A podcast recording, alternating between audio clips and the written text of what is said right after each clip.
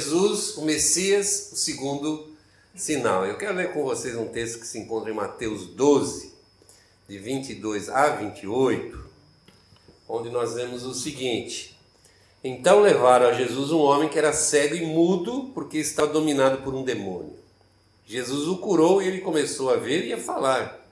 A multidão ficou admirada e perguntava: Será que este homem é o filho de Davi?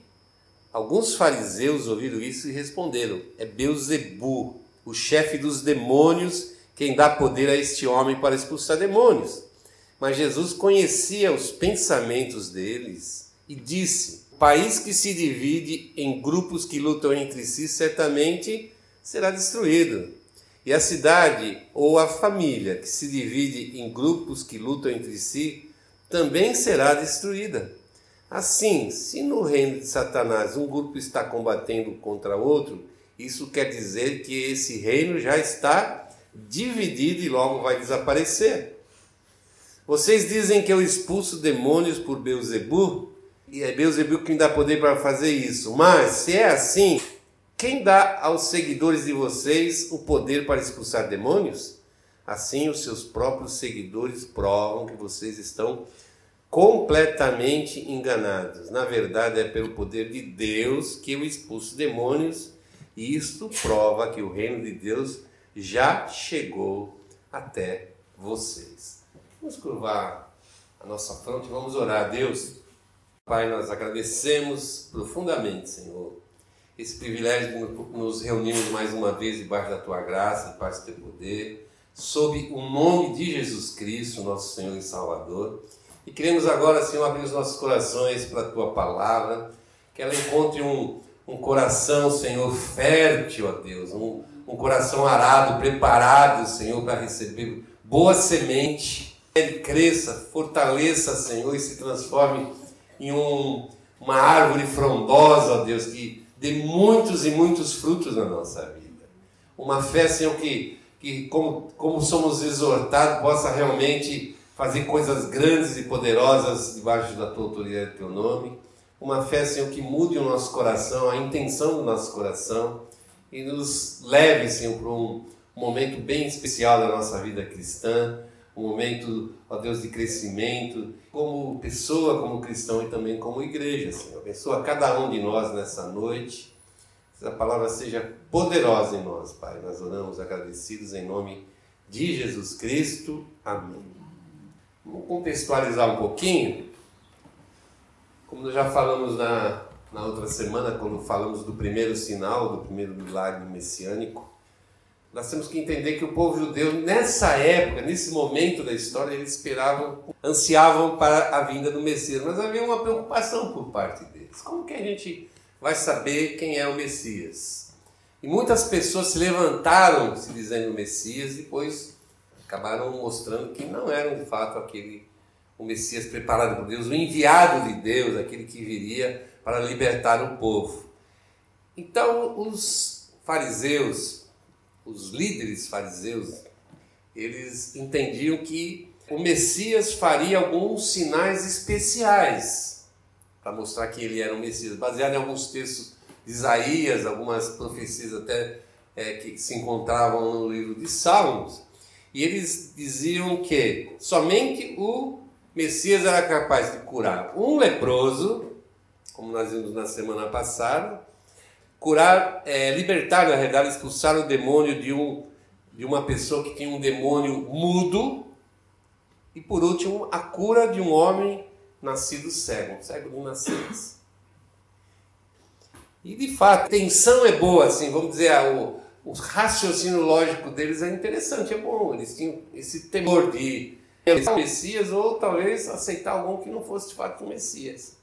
O grande problema é que eles tinham dificuldades em aceitar Jesus Cristo como Messias. Por mais que Jesus estivesse mostrando quem ele era e por que ele tinha vindo. No primeiro sinal que nós vimos, ele curou um leproso. Nunca havia na história da lei judaica, alguém havia curado um leproso. Havia todo um procedimento, como nós vimos ali, para se ter a certeza que aquele homem era leproso, que aquele homem tinha sido curado. E esse era um sinal que é, pessoa que havia promovido aquela cura seria o Messias. Cristo fez isso e eles rejeitaram Jesus, ficaram aguçados, foram lá na presença de Jesus, pediram sinais e fizeram várias perguntas, indagações a Cristo e Cristo mostrou para eles mais uma vez que era o Messias. Agora nesse novo evento que nós estamos vendo, Jesus ele cura um homem. O texto aqui diz que ele era um, tinha um demônio que, que fazia com que aquele homem não pudesse falar. Um homem que era cego e mudo porque estava dominado por um demônio. E Jesus, ele faz o sinal, ele cura aquele homem, expulsa o demônio e ele fica curado, ele fica liberto. E aquele homem não só passou a ver, como passou a falar. E o que chama muito a atenção, o sinal em si, o milagre, é uma... todo mundo já tinha esse tipo de expectativa com respeito a Jesus, que ele faria o milagre. Mas o que chama a atenção é, é como foi a repercussão daquele milagre no meio daqueles que presenciaram. O texto diz, primeiro, que a multidão perguntava: será que esse homem é o filho de Davi? Essa referência filho de Davi é referência ao Messias. Em outras palavras, eles estavam dizendo assim: oh, esse cara deve ser o Messias. Porque eles tinham aprendido, os doutores da lei, que somente o Messias poderia expulsar o demônio de um, homem é, possuído por um demônio mudo. Deixava ele mudo. Eles tinham aprendido isso. Por outro lado, os fariseus que estavam presentes viram esse milagre e precisavam dar uma resposta para essas pessoas estavam dizendo: Olha, Jesus é o Messias. Eles fazem uma explicação um pouco convencional. Eles dizem assim: Jesus estava expulsando o demônio ali porque tinha recebido autoridade de Beuzebu. Eles dizem assim: alguns fariseus ouviram isso e responderam: é Beuzebu, chefe dos demônios, quem dá poder a esse homem para expulsar demônios.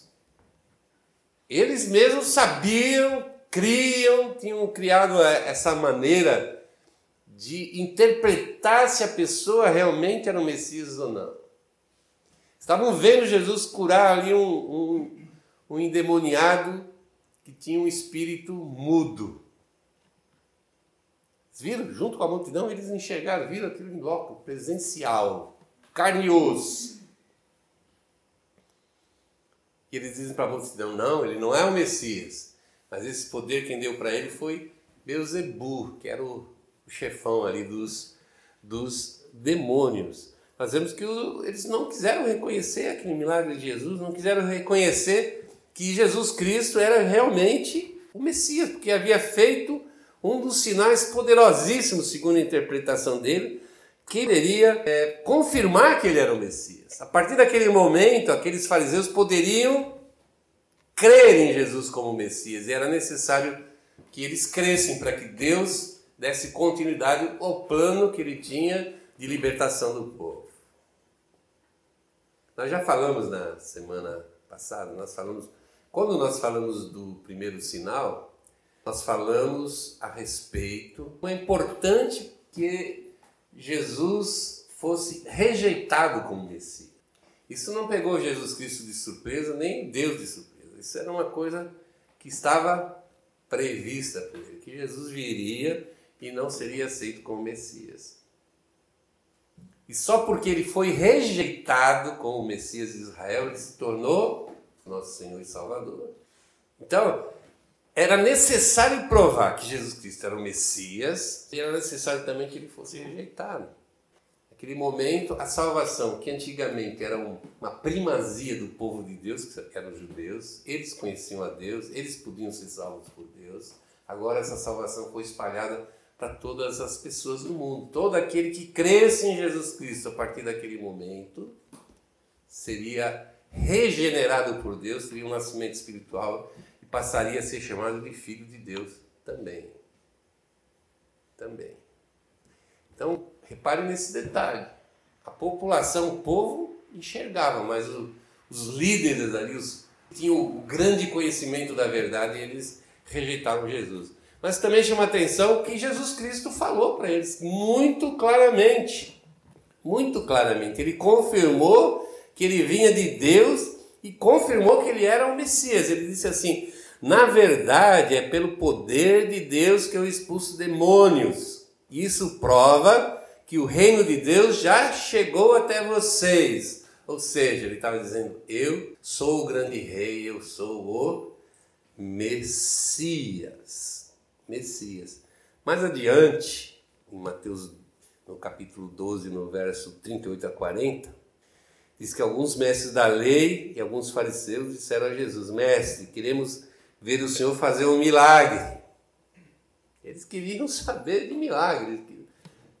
E Jesus fala para ele que eles não, não, eles estavam pedindo um milagre, mas o único milagre, um sinal que eles viriam é o milagre do profeta Jonas.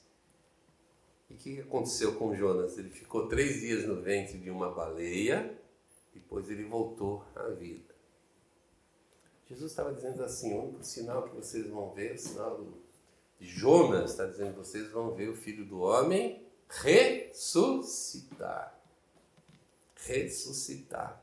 Então, agora, a partir daquele momento, a coisa já estava num outro nível, essa confrontação. Mas por que é que eles tinham tanta dificuldade em crer em Jesus Cristo, em crer que Jesus Cristo é o Messias?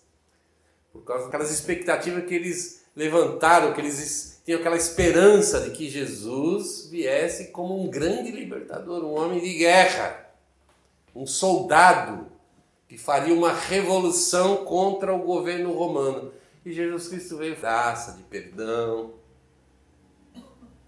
Eles esperavam uma coisa, encontraram outra coisa. A gente fala, nossa, como eles puderam fazer isso? Mas nos dias de hoje a coisa não é muito diferente.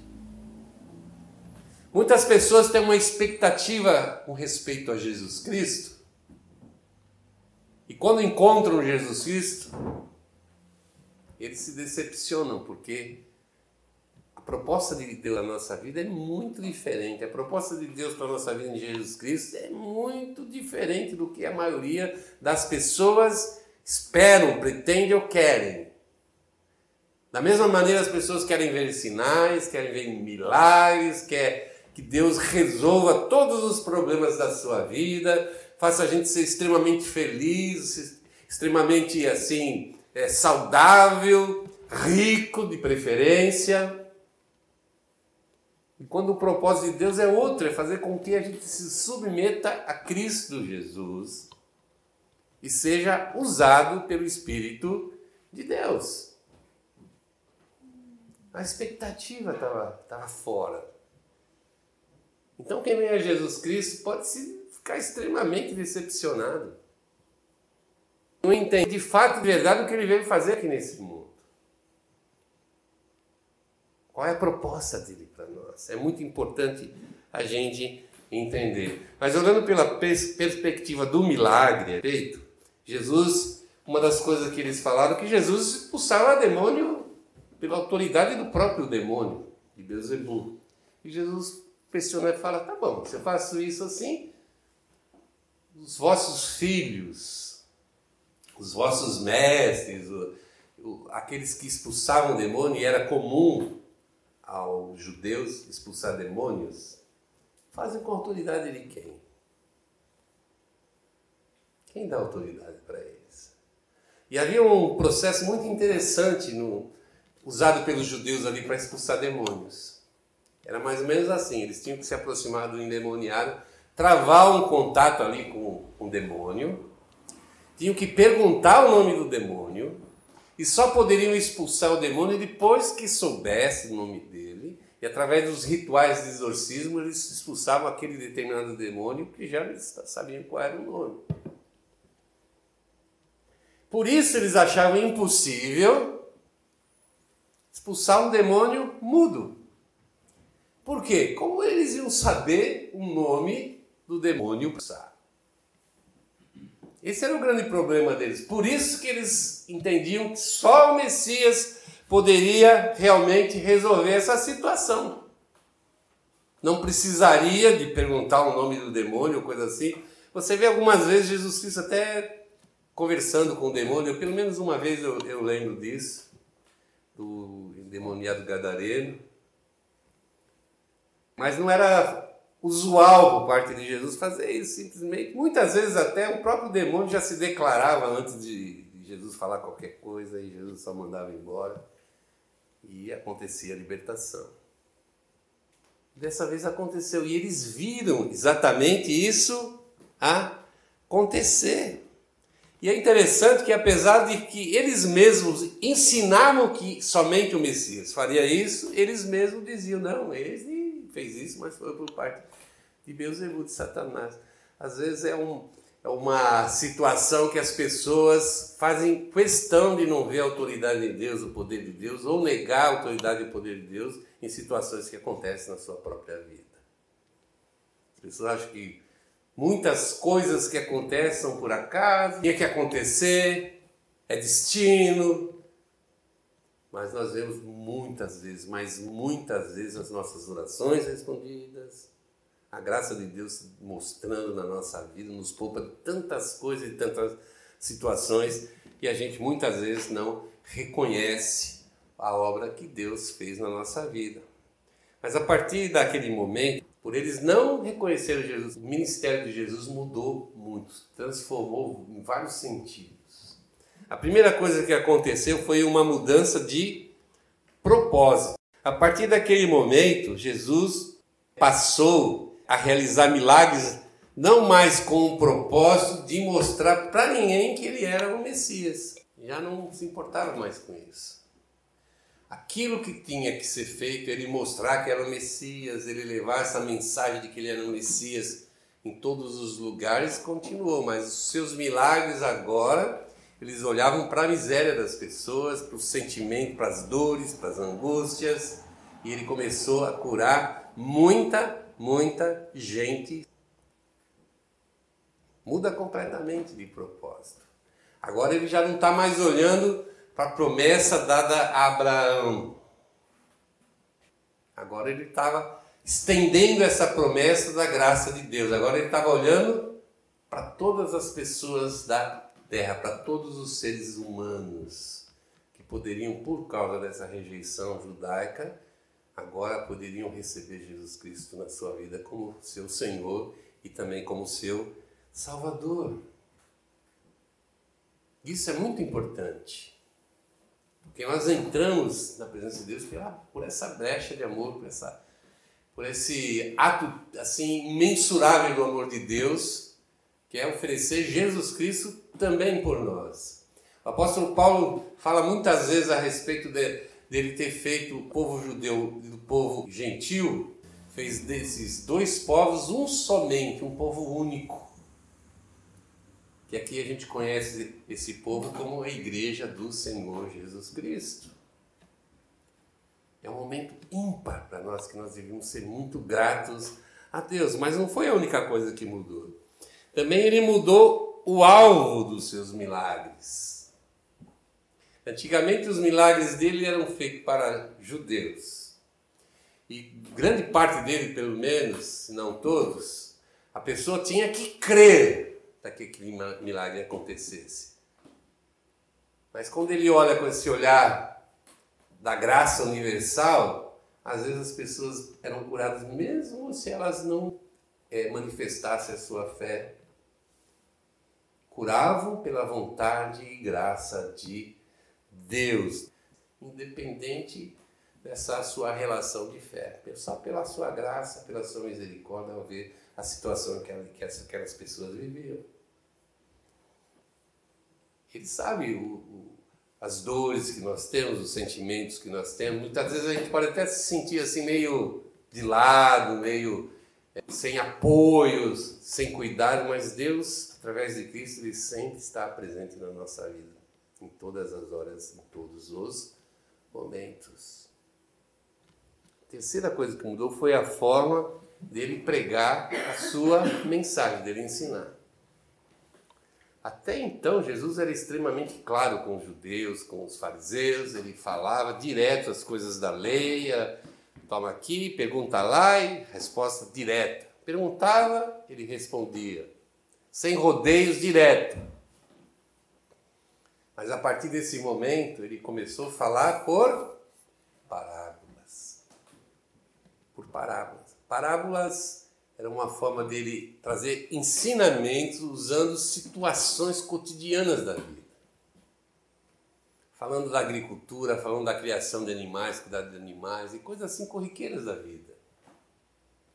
No Evangelho de João, no capítulo 12, a partir do verso até 41, a gente lê assim: ó, A multidão perguntou: A nossa lei diz que o Messias vai viver para sempre. Como é que o Senhor diz que o filho do homem precisa ser levantado da terra? Quem é esse filho do homem? Jesus respondeu: está com mais, vivam a sua vida enquanto vocês têm essa luz, para que a escuridão não caia de repente sobre vocês. Quem anda na escuridão não sabe para onde vai. Enquanto vocês têm a luz, creiam na luz para que possam viver na luz. Depois que Jesus disse isso, foi embora e se escondeu do povo. Eles tinham visto Jesus fazer todos esses milagres, mas não criam nele, para que se cumprisse o que o profeta Isaías disse: Senhor, quem creu na nossa mensagem e quem viu que era o Senhor que estava agindo, não podiam crer, porque, como disse Isaías, Deus cegou os olhos deles e fechou a mente deles para que não vejam e não entendam e não se voltem para ele e sejam curados por ele. A partir daquele momento, a palavra de Deus é revelada somente pela ação do Espírito de Deus. Jesus muitas vezes chamava os seus discípulos à parte e interpretavam a palavra. Ele dizia, ó, a parábola quis dizer isso. Ela fala desse assunto, está mostrando isso para vocês. Mas depois que o Senhor ressuscitou, foi para a glória, assumiu o seu ministério de intercessão por nós, o Espírito Santo é quem nos leva à verdade. A verdade. Eu preciso buscar a presença do Espírito de Deus na minha vida, eu preciso pedir perdão para Deus, eu preciso de arrependimento, eu preciso buscar uma mudança de vida, eu preciso assumir um compromisso pessoal, um compromisso real com Deus, com o Senhor, eu preciso me submeter a Jesus Cristo, e a partir daquele momento o Espírito Santo começa fazer com que eu entenda a palavra, a própria palavra de Deus, a sua revelação e todas as coisas que estão escondidas, como diz o texto. Até hoje os judeus negam que Jesus Cristo é o Messias. Até hoje, dois mil anos depois, ainda eles estão esperando o Messias. Então a gente vê que essa rejeição não foi uma coisa, uma bobeira, um momento, ah, que pena, né? Mas trouxe consequências gravíssimas do povo judeu. Mas pela misericórdia de Deus, essa rejeição trouxe consequências absurdamente é, positivas, felizes para nós que conseguimos enxergar pela graça e misericórdia de Deus, até pela ação do Espírito Santo, porque quem nos convence que Jesus Cristo é o Senhor e Salvador é o Espírito de Deus, nos trouxe salvação eterna eterna. E nós somos agraciados até hoje por esse conhecimento, por essa verdade. Nós que não éramos absolutamente nada, não tínhamos nem nada para oferecer para Deus, que vivíamos afastados do conhecimento da presença de Deus, fomos agraciados com o dom eterno da salvação, vida eterna. Enquanto aqueles que rejeitaram até hoje padecem. E a palavra diz que vai chegar o tempo, depois da grande tribulação, que Deus vai olhar novamente para o seu povo.